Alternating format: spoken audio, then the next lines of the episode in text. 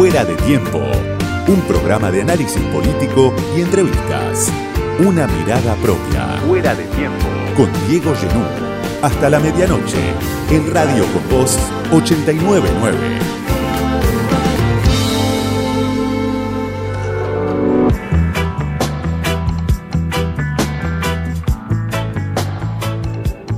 Ahora sí que falta nada para el primer test electoral del año de este calendario de elecciones presidenciales. Se llega finalmente a la instancia de las primarias y una campaña que parece saturada de discursos, de disputas, de promesas también que en este contexto suenan distinto, aunque siempre es difícil hacer promesas. Pero ahora, claro, después de casi cuatro años del gobierno del Frente de Todos, después de lo que fue la experiencia de Macri, de Juntos, de Cambiemos en el Poder, el hartazgo, el escepticismo, el rechazo a las opciones mayoritarias, tienen a priori una fuerza que hace mucho no tenían. Hay mucha gente que ya no tiene paciencia para escuchar promesas. Eso es lo que se respira, al menos en este momento, en el clima previo a las primarias, y habrá que ver si lo que las elecciones provinciales vienen marcando se amplifica ahora en este test de alcance nacional porque claro, las promesas incumplidas son demasiadas, porque el fracaso se repite, más allá de los atenuantes que unos y otros puedan esgrimir a su favor. Y estamos viendo, claro, los cierres de campaña, primero Milei, después Grabois, el Frente de Izquierda, y finalmente Massa, Larreta, Bullrich y Miriam Bregman el jueves. La pregunta entre tantas es si a esta hora se define el voto de las mayorías, como dicen algunos encuestadores, algunos analistas, el voto de los que definen la elección, o si, al contrario, la suerte ya está echada después de casi cuatro años del gobierno de lo que era el frente de todos, si es suficiente para las mayorías que definen una elección, que quizás están alejadas de los círculos hiperinformados, haber visto gobernar a los Fernández, haber visto cómo gobernó el frente de todos, lo que era el frente de todos, o si todavía hace falta meditar, reflexionar, pensar un poco más antes de ir a votar este domingo. Apareció Macri en las últimas horas para confirmar, por un lado, que la autocrítica no existe en su repertorio o que le cuesta horrores la autocrítica, para hablar sorprendido del regreso del fondo a la Argentina, para darle a Cristina una oportunidad de criticarlo, pero la novedad en todo caso, para este ciclo histórico, que podríamos decir arranca en el 2003 o arranca en el 2008 o en el 2007 con la aparición del macrismo en la ciudad, para la novedad de este ciclo histórico marcado por la polarización, lo que es un síntoma es esta novedad donde se ve que Macri y Cristina no están en la boleta.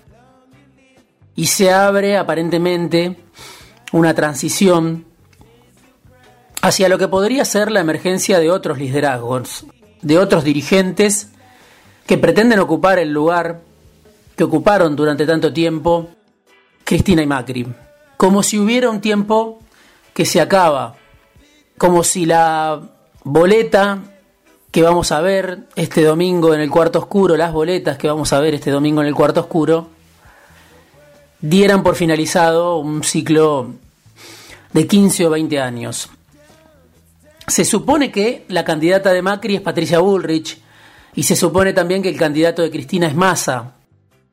Bueno, si Massa y Bullrich ganan en las primarias, puede haber un nuevo choque en octubre, pero claro, con un kirchnerismo muy diluido detrás de la figura de Massa.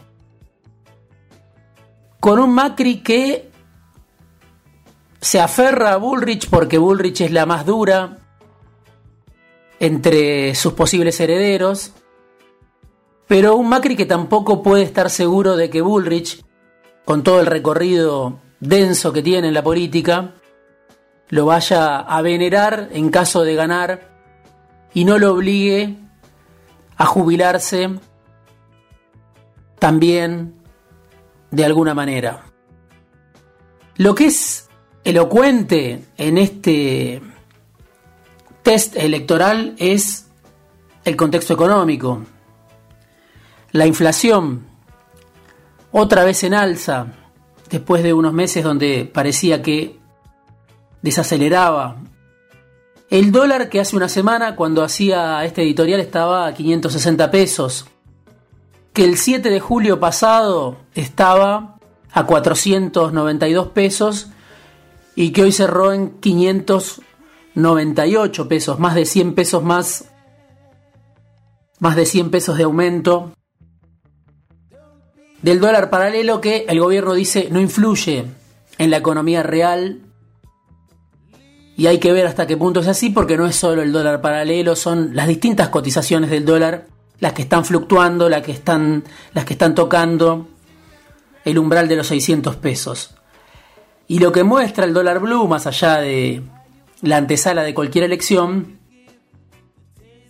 es el derrumbe de las reservas, es la fragilidad del gobierno y es también la inminencia de una devaluación que está en el horizonte.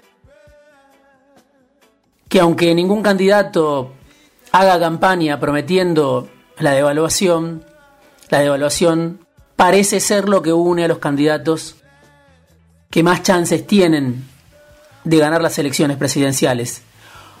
Una devaluación además que está acelerando como nunca si uno mira la cotización del dólar oficial. Dejemos de lado por un ratito la cotización de los dólares paralelos. Es el dólar oficial el que está acelerando como nunca en los últimos días. Un dato muy importante a tener en cuenta, lo dicen los analistas del mercado financiero, es la suba del dólar oficial más importante desde agosto de 2019, la que estamos viendo en las últimas horas.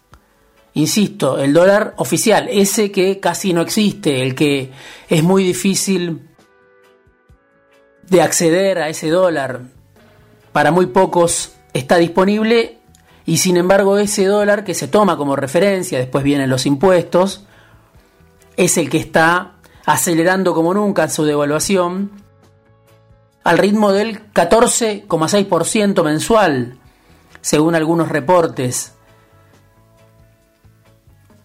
Una devaluación del dólar oficial que acelera mientras también se dispara el dólar paralelo, pero que en este caso, en el caso del dólar oficial, parece un gesto más al fondo, una ofrenda de última hora al fondo, una ofrenda más por parte del ministro y candidato Sergio Massa, mientras la brecha entre el oficial y el paralelo se sigue ampliando.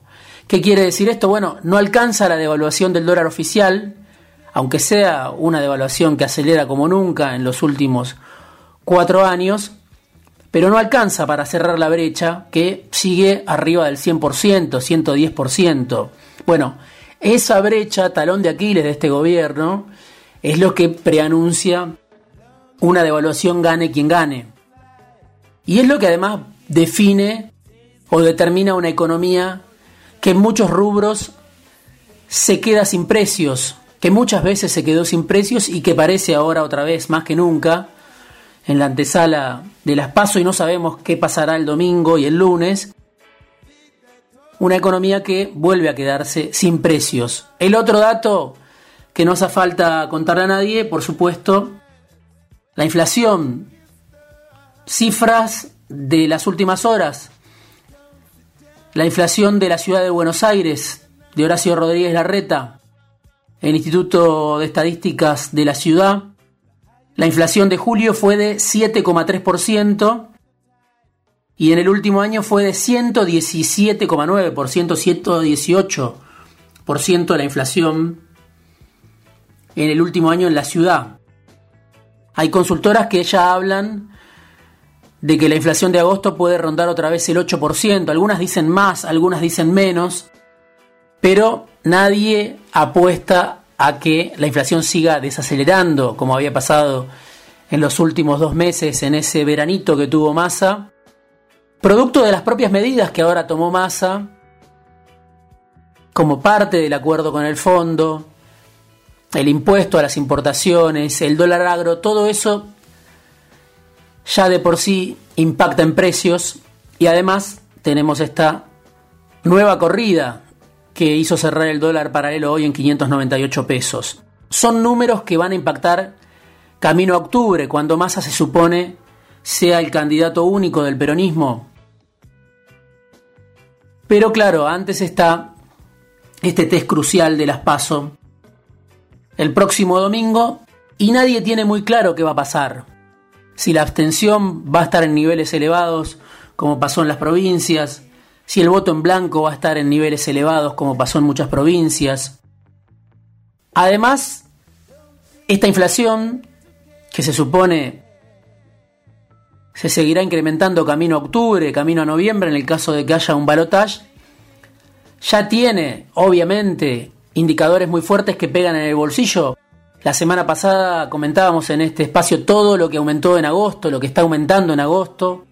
Un aumento de tarifas que en muchos casos es violento, desproporcionado, como parte también del acuerdo con el fondo, la reducción de subsidios, que anticipa un poco lo que viene, gane quien gane.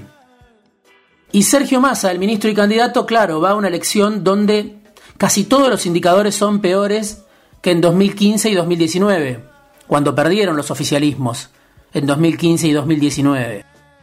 Un gobierno que no llega de buena manera al momento de votar si uno mira los números de consumo, que empieza a caer, la inflación como decíamos, la pulverización de ingresos, el salario real, las jubilaciones, las reservas, las cifras de pobreza que por ahora no se conocen, y es tan elocuente este panorama de indicadores que son peores a los de 2015 y 2019 que el propio Massa, el ministro y candidato, no lo niega. Dijo hace unos días en Ituzaingó en un acto, Massa, están terminando los siete años de vacas flacas y vienen los de vacas gordas. Es lo que promete el ministro y candidato, dando cuenta de una realidad muy dura para gran parte de los votantes de lo que era el frente de todos. Y la pregunta es ahora, camino a este 13 de agosto, ¿quién capitaliza el descontento de los sectores de menores ingresos? ¿Se van a quedar con masa pese a todo? ¿Se van a volcar a la fórmula de Juan Grabois y Paula Valmedina? ¿Van a ir algunos a apoyar a Moreno y Delía que hicieron un acto de cierre multitudinario en Florencio Varela también en los últimos días? ¿Van a votar a la izquierda? Son interrogantes que van a encontrar su respuesta, su respuesta inicial el próximo domingo, pero también un trabajo interesante de la consultora analítica de Ricardo Delgado lo comparó a Massa en su primer año de gestión en los últimos días con los siete ministros anteriores de la democracia y Massa está entre los peores ranqueados fue el peor en materia de inflación, fue el peor en materia de acumulación de reservas, aparece muy atrás en cuanto a los indicadores de pobreza, en cuanto al salario real. Todo eso hay que ver cómo impacta en las chances del ministro y candidato, del candidato de Cristina, del candidato de Alberto, del candidato del peronismo de la unidad. Después, preguntas, interrogantes muchísimos no solo en lo que tiene que ver con el gobierno también, en lo que tiene que ver con la oposición, pero claro, el caso de Massa es sintomático porque uno se pregunta cuál es el plan de Massa hacia adelante. ¿Va a ser distinto a lo que llevó adelante, a lo que llevó a la práctica durante este año? ¿En qué se diferencia el plan de Massa del candidato Massa de lo que hizo hasta ahora el ministro Massa? Bueno, no está claro. Tampoco está claro en el caso del equipo de funcionarios que lo acompaña, algunos que trabajaron con Roberto Labaña. Todo eso forma parte de los interrogantes que dominan un poco la escena y dominan un poco el panorama de lo que viene. ¿Qué propuesta tiene la oposición? Bueno, ahí sí parece más claro que las distintas variantes de la oposición están apoyando un ajuste de shock lo que se denomina un plan de estabilización. Y es interesante prestarle atención a lo que está diciendo un economista que no tiene mucho de heterodoxo, que es Mario Blecher, ex titular del Banco Central en la época de Dualde, cuando fue el estallido de la convertibilidad. Un hombre ligado al Fondo Monetario Internacional que además fue asesor de Scioli en 2015, dio entrevistas en los últimos días a La Nación, a Infobae. ¿Qué dice Mario Blecher del shock? Una política de shock es muy peligrosa. Puede generar una situación social muy explosiva. ¿Qué dice Mario Leger de la devaluación? Una devaluación no va a aumentar las reservas de manera inmediata. No va a ser la solución para las reservas negativas que hoy tiene masa. Si una devaluación trae pánico al público, dice Blecher, habrá más salida de capitales todavía. Sobredolarizar, ¿qué dice Mario Blecher? No tiene sentido en este momento. Sería eliminar la posibilidad de que la política monetaria en algún momento se enderece. Y además no hay dólares suficientes. Si no hay dólares suficientes para pagarle al fondo, ¿con qué se va a dolarizar? Insisto, alguien que trabajó con Dualde, pero muy identificado y que trabajó para el Fondo Monetario Internacional. Cuando se le pregunta por liberar el cepo, en los primeros días del próximo gobierno dice no se puede no están los dólares para liquidar la demanda que se ha acumulado. Hay que eliminar esa demanda de a poco y luego se podría ir abriendo. Mario Blecher, que dice que la situación no es tan grave como la de 2001, pero que aclara los desequilibrios son más pronunciados, llevan muchísimo tiempo. No es que Blecher defienda a Massa. Cuando se le pregunta por el pago que hizo Massa del último vencimiento con el fondo, a través de un préstamo de la CAF, a través de los yuanes del swap con China, ¿cómo lo ve? Massa no pagó deuda, lo que hizo fue cambiar una deuda por otra. Lo que le debía al FMI ahora se lo debe a la CAF y a los chinos. Este es otro de los temas, ¿no? De la gestión masa, de lo que poco se habla, el aumento del endeudamiento externo. Porque claro, cuando uno lo escucha a Massa, habla en contra del ajuste, de la, de la devaluación, de la deuda, se diferencia de los candidatos de la oposición, pero si uno mira lo que hace, no lo que dice Massa, Massa está ajustando, está devaluando y se está endeudando. En todo caso, lo que hay es una diferencia, podríamos decir, en la dosis de una misma droga. Lo que propone Massa con respecto a lo que propone Bullrich a lo que propone la reta. Pero interesante lo que decía Blecher en cuanto a todos los axiomas de la oposición, que lo fue destrozando uno por uno. La idea de que con devaluación se van a aumentar las reservas, de que un shock no va a generar un escenario explosivo, de que se puede dolarizar, de que se puede librar el cepo, todo eso para Mario Blecher es imposible en el corto plazo o tiene riesgos altísimos. Y miraba también una encuesta que me parece muy interesante de la consultora Sentimientos Públicos, que dirige el sociólogo y escritor Hernán Banoli, 3.500 casos a nivel nacional. La terminó hace unos días, el 3 de agosto. Es el termómetro económico de la consultora Sentimientos Públicos y es muy interesante, me parece, porque pregunta por la opinión económica de los votantes. ¿Qué quieren los votantes de la economía argentina? ¿Qué quieren los que van a ir a votar este domingo? ¿Qué salida quieren para esta economía que lleva años de estancamiento, de caída, de caída del poder adquisitivo, de inflación altísima, de falta de dólares.